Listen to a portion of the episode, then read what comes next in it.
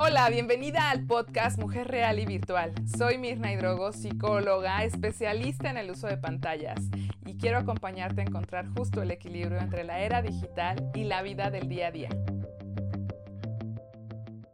Hello, ¿cómo estás apantallada?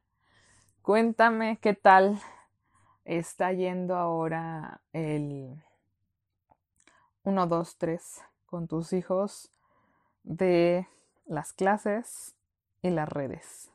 Hoy voy a hablarte de la fusión, cómo ahora las redes sociales se han convertido en un elemento clave para aprender. Es decir, y ya desde hace muchos años yo lo recuerdo en las primeras redes sociales en las que me involucré cuando era adolescente. Era un, digamos, un espacio para conectar con mis amigos, pero también un espacio para eh, compartir proyectos, eh, preguntar cuál era la tarea, un poco organizar esas mismas exposiciones o trabajos, eh, incluso exposiciones de, de productos o de, maquetas este, físicas en esas ferias que había como de ciencias.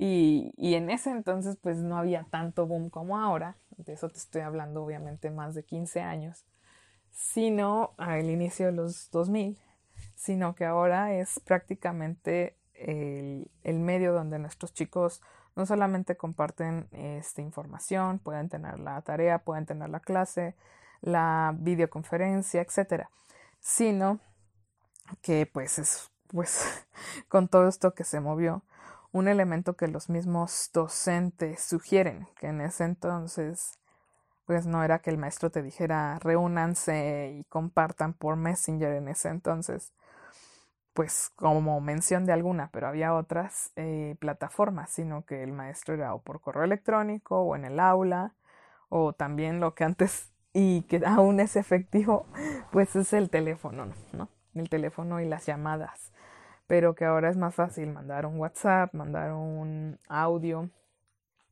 o simplemente taguear a alguien, etiquetar a alguien, como quieras llamarlo, y pues desde ese lugar pues las conversaciones comienzan, pero se vuelven internas. Así que hoy quiero que puedas compartirme si sabes cómo habla tu hijo, porque luego hay estas eh, características de los adolescentes con las estadísticas de la comunicación. ¿Y qué quiere decir esto? Pues que decimos, mi hijo no habla con nadie, es serio, apartado, está en su cuarto. Sí, pero no es que los adolescentes no hablen, es que los adolescentes escriben, hablan con los dedos.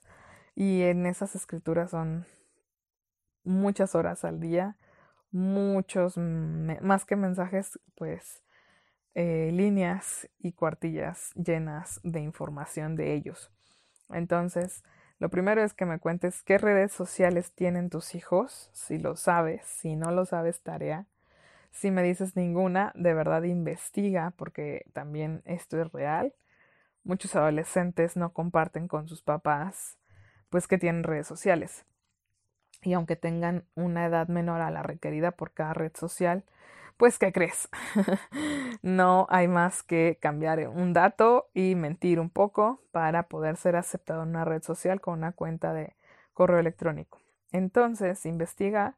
No importa que tu hijo ni siquiera sea adolescente y sea un niño o niña de 8 años, pues he tenido casos, pacientes y demás familias donde alguno de los miembros ha tenido hasta cinco años y ha tenido pues abierto un perfil con ayuda, claro, de alguien o mirando un tutorial de YouTube. Ahora si tú pones en YouTube cómo hacer lo que le pongas, YouTube te lo dirá. Entonces, claro que pues es posible si el niño sigue el paso a paso o con ayuda de un tercero lo consigue.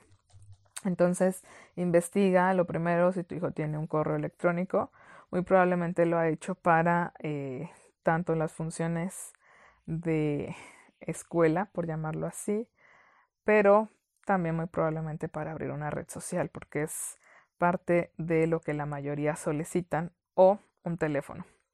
Si tu hijo tiene celular, muy probablemente pues pueda tener en la Play Store descargas de videojuegos, de aplicaciones, etcétera. Eso también cuenta como red social. De hecho, la definición como tal es que hay este pues interacción, interacción y comunicación a través de esto. De hecho, ahora los videojuegos que tienen esta modalidad en donde los mismos jugadores pueden interactuar o llamarse o mandar mensajes o escucharse en tiempo real, pues también están siendo una variable de una u otra manera de las redes sociales. Entonces, uno, investiga cuáles redes sociales tiene tu hijo. Dos, si tú crees que no tiene y sí tiene y descubres que tiene, pues no lo castigues ni le pongas un ultimátum ni le quites el uso de una u otra manera abruptamente. Lo más importante es que puedas eh, investigar por qué te mintió. Y estadísticamente los niños y adolescentes mienten a sus padres por miedo a ser castigados o reprendidos, no por otra cosa. No es que no confíen en ti, no es que nada, sino que tienen miedo. Y hay que indagar de qué manera ese miedo te está desconectando de tu hijo. Entonces, si te das cuenta que tiene alguna red social, hay que eh, platicarlo, hablarlo, poner un límite y llegar a un acuerdo. De preferencia dejarlo por escrito y mencionar que eh, por alguna razón tú no le has permitido hacerlo, mencionar tus razones y pues nada, eh, acompañarle y si tu decisión es cerrar ese perfil y demás, pues dejar claro cuál sería la consecuencia si esta norma se vuelve a, romper. Ojo, que de repente hay muchas, hay muchos, ahora sí que hay muchas lagunas y muchos padres que dicen, bueno, pero es que si no digo que esto no, pero no digo que sí, pues se entiende que es un no. De repente en esas lagunas por ahí, digamos, es que los hijos dicen, pero no me dijiste que no podía, entonces lo hice. Y por eso hay que hablar muy detalladamente y con mucha sinceridad de que sí, que no, donde sí, donde no, hasta donde sí, hasta donde no, y las consecuencias con anticipación. Entonces, ya que sabes y si te das cuenta que tiene una red social con esta investigación y lo hablan, llegan a un nuevo acuerdo, hablan de un nuevo límite y demás, pues lo siguiente es, dependiendo la edad de tu hijo, si tú dices, bueno, yo ya sé que mi hijo tiene tal, tales redes sociales y yo se lo permito, que eso sería, por ejemplo, ya con, eh, con tu propia eh, libertad que tienes, claro, como madre, como padre, y tú dices, mm, pues aunque Facebook, Instagram, TikTok y bla, bla, bla, diga que no se puede, yo le abro el perfil a mi hijo con mi nombre, con mi correo y lo compartimos y puedo verlo desde mi teléfono y él lo puede ver desde otro aparato, qué sé yo, o le presto mi teléfono. Igualmente el boom es ese. Eh, de qué manera se va a utilizar, en qué horario se va a utilizar, para qué se va a utilizar, quiénes van a poder hablar con él o él con quiénes va a poder hablar. Aquí hay que establecer una de las premisas base que no este, podemos perder de vista y es que no se incluya a personas desconocidas, es decir, que si va a conversar o a chatear o de cualquier manera tener contacto, interacción con alguna tercera persona fuera de familia, pues que sea alguien que conoces tú como tutor, como padre, madre, y que también él conoce. Es decir, que no fue el primer contacto por medio de Internet. ¿Y eso por qué? Pues porque son menores de edad y de una u otra manera están pues vulnerables a ser extorsionados, engañados o incluso pues a ser violentados por esta, por esta vía. Entonces aquí la recomendación 1, que a veces parece fácil o difícil, es esa.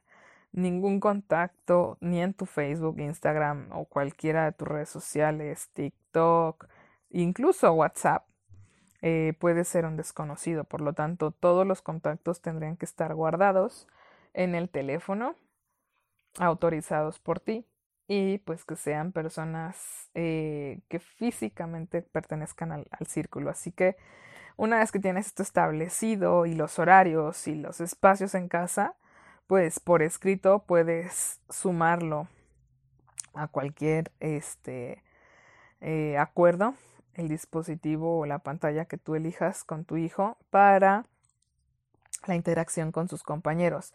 Esto es clave porque la mayoría, te reitero, como empecé este podcast, pues van a justificarte que, pero es para la tarea, pero es que mi maestro dijo, pero es que todos mis amigos por ahí conversan. Y no es que sea mentira eso. Sin embargo, si no haces estos pasos previos, pues muy probablemente eh, haya riesgos. No te estoy diciendo ni asegurando y jamás es mi intención hablar esto desde el miedo, que va a suceder algo, pero simplemente es, está la puerta ahí, hay que tener la prevención y hay que tener la intervención oportuna y pues sobre todo muy muy estratégicamente para anticipar cualquier peligro, daño o incluso pues alguna situación externa que, que pueda ser de una u otra manera inesperada y que no queremos que dañe ni a tu hijo ni a tu familia. Así que,